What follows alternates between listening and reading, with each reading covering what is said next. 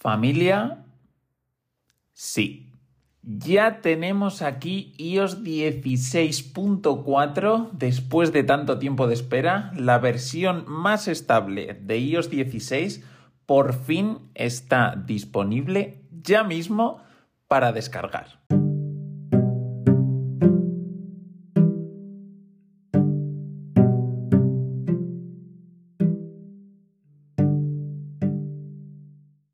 Bienvenidos a este episodio especial con un formato un poquito más reducido de Cona de Apple, ya que como os decía, tenemos lanzamiento y esto hay que celebrarlo.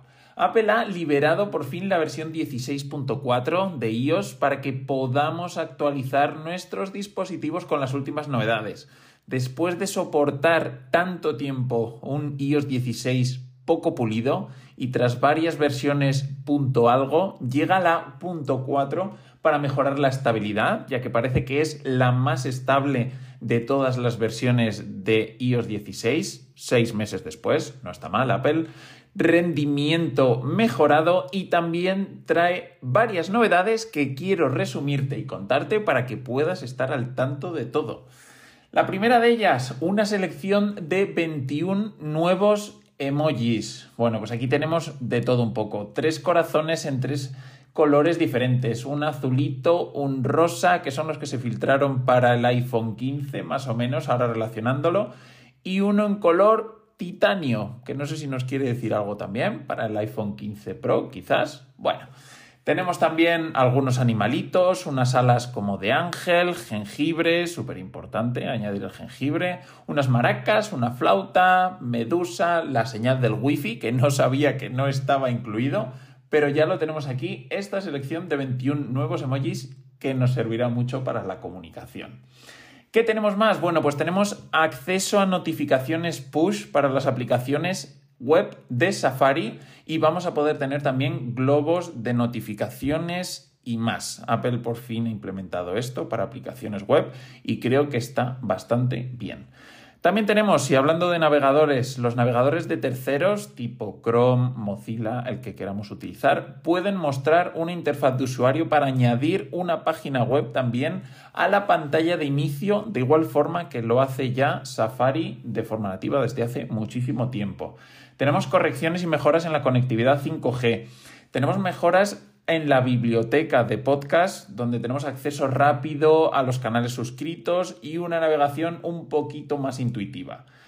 Tenemos novedades en la parte de atajos. Esto es una parte que más, o es la parte que más me gusta. Tenemos nuevo filtro para los modos de concentración, donde ahora ya vamos a poder activar y desactivar el Always on Display para según como tengamos configurado un modo de concentración. Si queremos activar el modo descanso o el modo que sea, el modo descanso no, en realidad es un mal ejemplo porque ya viene implementado, pero cualquier modo de concentración que creemos vamos a poder decirle si queremos que tenga el Always on Display activado o desactivado.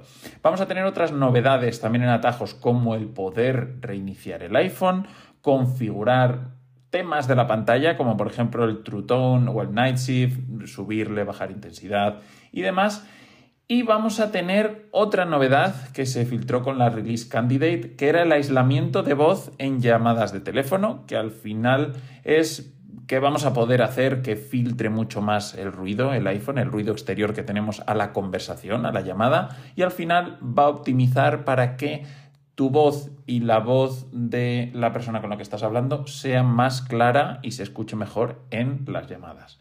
Vamos a tener la nueva arquitectura de la aplicación Casa, muy esperada ya desde hace bastante tiempo. Vamos a tener pequeñas variaciones, bueno, que son nuevas animaciones en la aplicación eh, de música.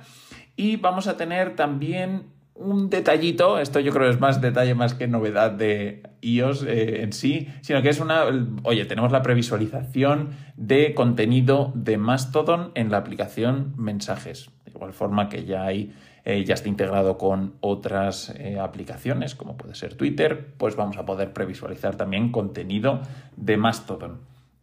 Todo esto nos ha llegado hoy, ya podemos actualizarlo. Probablemente los servidores estén un poquito saturados si estás intentando descargarlo a primera hora desde que Apple eh, ha anunciado su salida, Pero como siempre, bueno, también te quiero recordar los dispositivos en los que están disponibles este iOS 16.4 que no varía nada, al final son los mismos que los punto algo que habíamos tenido en iOS 16, que son principalmente del iPhone 8 en adelante, iPhone 8, 8 Plus, XXR 11, 12, 13, etcétera, etcétera, hasta los 14 que tenemos hoy en día.